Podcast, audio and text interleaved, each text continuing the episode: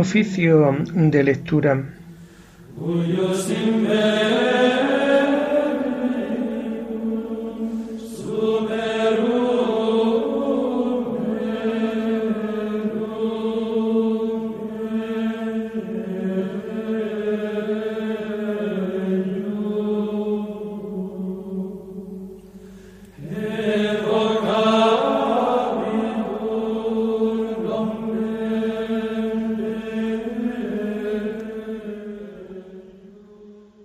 Comenzamos el oficio de lectura de este domingo 26 de marzo del año 2023, quinto domingo del tiempo de Cuaresma.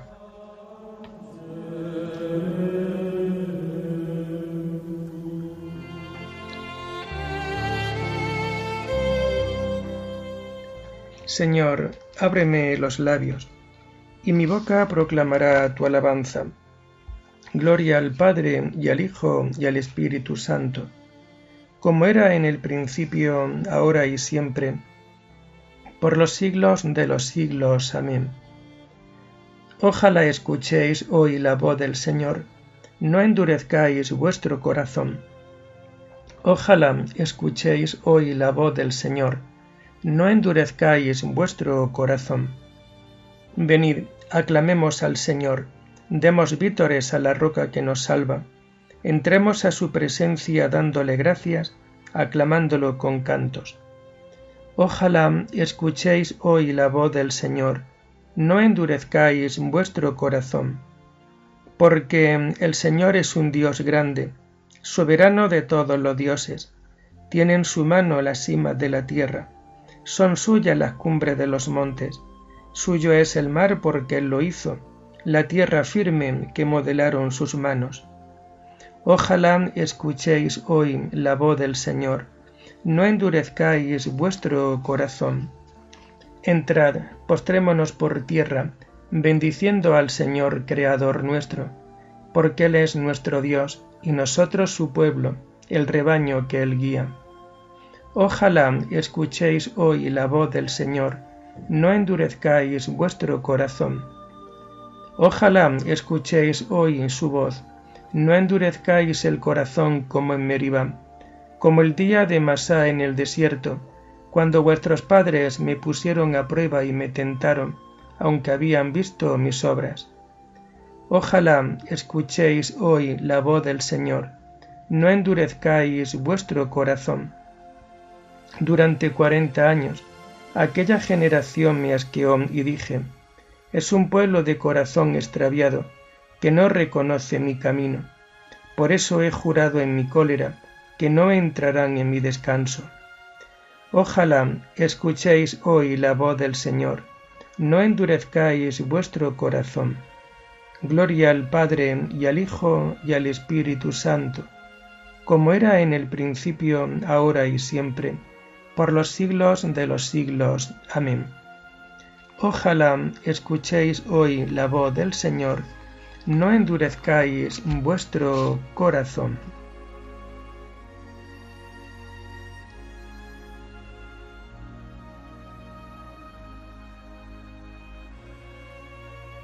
Hacemos el himno del oficio de lectura que encontramos en las páginas 35 y 36. Llorando los pecados, tu pueblo está, Señor Vuélvenos tu mirada y danos el perdón. Seguiremos tus pasos camino de la cruz, subiendo hasta la cumbre de la Pascua de luz. La cuaresma es combate, las armas, oración, limosnas y vigilias por el reino de Dios. Convertid vuestra vida, volved a vuestro Dios, y volveré a vosotros, esto dice el Señor.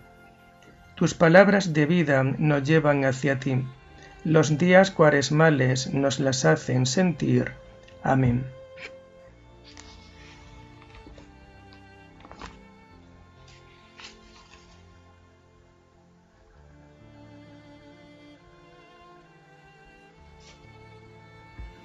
Tomamos los salmos del oficio de lectura del domingo de la primera semana del Salterio y que vamos a encontrar a partir de la página 934. El árbol de la vida es tu cruz, oh Señor. Dichoso el hombre que no sigue el consejo de los impíos, ni entra por la senda de los pecadores, ni se sienta en la reunión de los cínicos, sino que su gozo es la ley del Señor, y medita su ley día y noche será como un árbol plantado al borde de la acequia, da fruto en su sazón, y no se marchitan sus hojas, y en cuanto emprende tiene buen fin. No así los impíos, no así. Serán paja que arrebata el viento. En el juicio los impíos no se levantarán, ni los pecadores en la asamblea de los justos, porque el Señor protege el camino de los justos, pero el camino de los impíos acaba mal. Gloria al Padre y al Hijo y al Espíritu Santo, como era en el principio, ahora y siempre, por los siglos de los siglos. Amén. El árbol de la vida es tu cruz, oh Señor.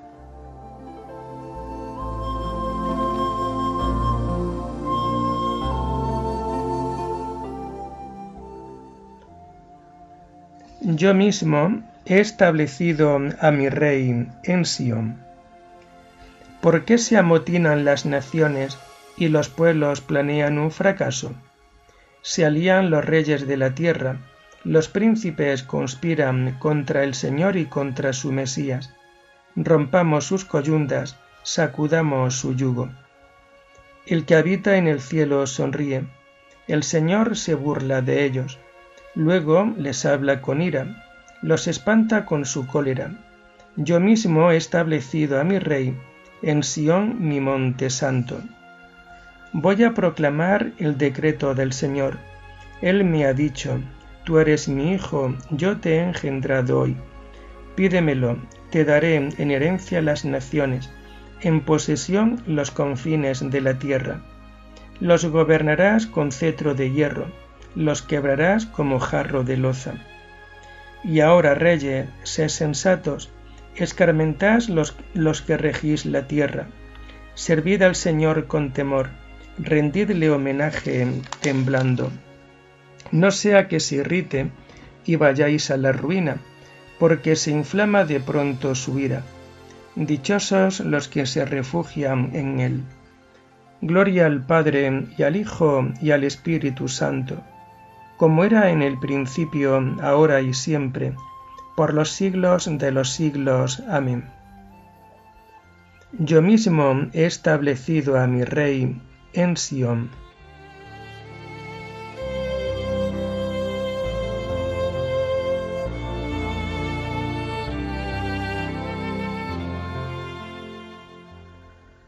Tú, Señor, eres mi escudo, tú mantienes alta mi cabeza Señor, cuántos son mis enemigos, cuántos se levantan contra mí, cuántos dicen de mí, ya no lo protege Dios.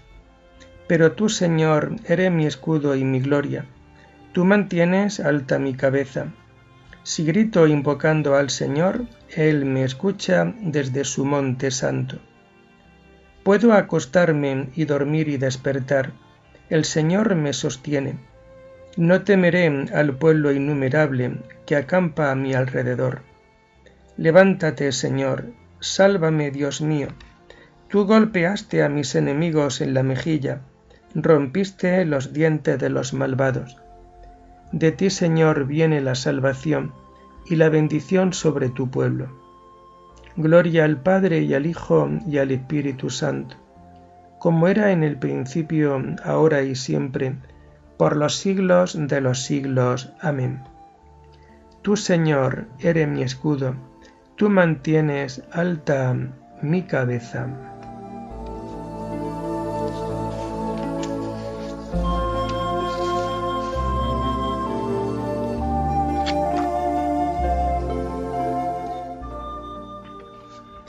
Tomamos las lecturas del domingo quinto del tiempo de Cuaresma y que vamos a encontrar a partir de la página 290. Quien guarda mi palabra no sabrá lo que es morir para siempre. La primera lectura es el comienzo de la carta a los hebreos. El Hijo heredero de todo y encumbrado sobre los ángeles. En distintas ocasiones y de muchas maneras habló Dios antiguamente a nuestros padres por los profetas. Ahora, en esta etapa final, nos ha hablado por el Hijo, al que ha nombrado heredero de todo y por medio del cual ha ido realizando las edades del mundo. Él es reflejo de su gloria, impronta de su ser. Él sostiene el universo con su palabra poderosa, y habiendo realizado la purificación de los pecados, está sentado a la derecha de su majestad en las alturas, tanto más encumbrado sobre los ángeles, cuanto más sublime es el nombre que ha heredado. Pues a qué ángel dijo jamás, Hijo mío, tú eres, eres tú, hoy te he engendrado, o yo seré para él un padre, y él será para mí un hijo. Y en otro pasaje, al introducir en el mundo al primogénito, dice, Adórenlo todos los ángeles de Dios. Por una parte, habla así de los ángeles, envía a sus ángeles como a los vientos de sus ministros como el rayo. En cambio, el Hijo, tu trono, oh Dios, permanece para siempre, y también cetro de rectitud es tu cetro real. Has amado la justicia y odiado la impiedad. Por eso Dios, tu Dios, te ha, te ha distinguido de tus compañeros, ungiéndote con perfume de fiesta. Otra vez se expresa así. Tú, Señor, en los comienzos cimentaste la tierra. Obra de tus manos son los cielos. Ellos perecerán. Tú permaneces. Se gastarán como la ropa. Los liarás como una capa. Serán como vestido que se muda. Pero tú eres siempre el mismo. Tus años no se acabarán. ¿Y cuál de los ¿Y a cuál de los ángeles dijo jamás, Siéntate a mi derecha mientras pongo a tus enemigos por estrado de tus pies? ¿Qué son todos sino espíritus de servicio activo que se envían en ayuda de los que han de heredar la salvación? Por esa razón, para no ir a la deriva, tenemos que prestar más atención a lo aprendido pues si la ley dictada por los ángeles tuvo validez, y otra transgresión y desobediencia fue justamente castigada, ¿cómo escaparemos nosotros si desdeñamos una salvación tan excepcional? Una que fue anunciada al principio por el Señor y que nos han confirmado los que la oyeron, mientras Dios añadía su testimonio con portentosas señales, con variados milagros y distribuyendo dones del Espíritu Santo según su voluntad.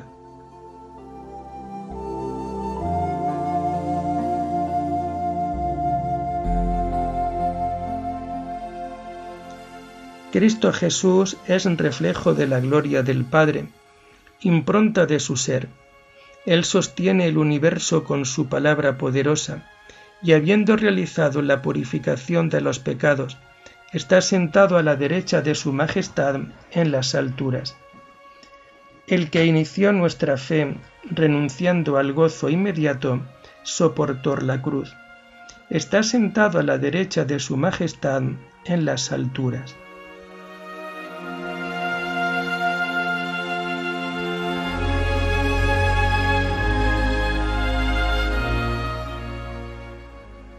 La segunda lectura está tomada de las cartas pascuales de San Atanasio, obispo. Vamos preparando la cercana fiesta del Señor, no sólo con palabras, sino también con obras. El Verbo que por nosotros quiso serlo todo, nuestro Señor Jesucristo, está cerca de nosotros, ya que Él prometió que estaría continuamente a nuestro lado. Dijo en efecto, Sabed que yo estoy con vosotros todos los días hasta el fin del mundo. Y del mismo modo que es a la vez pastor, sumo sacerdote, camino y puerta, ya que por nosotros quiso serlo todo, así también se nos ha revelado como fiesta y solemnidad, según aquellas palabras del apóstol, ha sido inmolada nuestra víctima pascual, Cristo, puesto que su persona era la Pascua esperada. Desde esta perspectiva cobran un nuevo sentido aquellas palabras del salmista. Tú eres mi júbilo, me libras de los males que me rodean. En esto consiste el verdadero júbilo pascual, la genuina celebración de la gran solemnidad, en vernos libres de nuestros males. Para llegar a ello, tenemos que esforzarnos en reformar nuestra conducta y en meditar asiduamente en la quietud del temor de Dios. Así también los santos, mientras vivían en este mundo, estaban siempre alegres, como si siempre estuvieran celebrando fiesta. Uno de ellos, el bienaventurado salmista, se levantaba de noche, no una sola vez, sino siete, para hacerse propicio a Dios con sus plegarias. Otro, el insigne Moisés, expresaba en himnos y en cantos de alabanza su alegría por la victoria obtenida sobre el faraón y los demás que habían oprimido a los hebreos con duros trabajos. Otros, finalmente, vivían entregados con alegría al culto divino, como el gran Samuel y el bienaventurado Elías. Ellos, gracias a sus piadosas costumbres, alcanzaron la libertad y ahora celebran en el cielo la fiesta eterna, se alegran de su antigua peregrinación realizada en medio de tinieblas y contemplan ya la verdad que antes sólo habían vislumbrado. Nosotros que nos preparamos para la gran solemnidad, ¿qué camino hemos de seguir? Y al acercarnos a aquella fiesta, ¿a quién hemos de tomar por guía? no a otro, amados hermanos, y en esto estaremos de acuerdo vosotros y yo, no a otro, fuera de nuestro Señor Jesucristo, el cual dice, Yo soy el camino. Él es, como dice San Juan, el que quita el pecado del mundo. Él es quien purifica nuestras almas, como dicen en cierto lugar el profeta Jeremías. Paraos en los caminos y mirad y preguntad, ¿Cuál es el buen camino? Seguidlo y hallaréis reposo para vuestras almas. En otro tiempo, la sangre de los machos cabríos y la ceniza de la ternera, esparcida sobre los impuros, podía sólo santificar con miras a una pureza legal externa. Mas ahora, por la gracia del Verbo de Dios, obtenemos una limpieza total y así enseguida formaremos parte de su escolta y podremos ya desde ahora como situados en el vestíbulo de la Jerusalén celestial preludiar aquella fiesta eterna. Como los santos apóstoles que siguieron al Salvador como a su guía, y por esto eran y continúan siendo hoy los maestros de este favor divino, ellos decían en efecto, nosotros le hemos dejado todo y te hemos seguido. También nosotros nos esforzamos por seguir al Señor y así vamos preparando la fiesta del Señor, no solo con palabras, sino también con obras.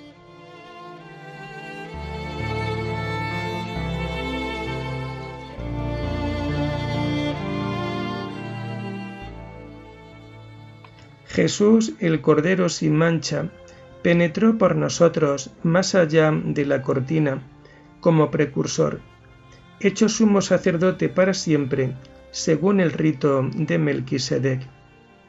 Este es el Cordero de Dios que quita el pecado del mundo.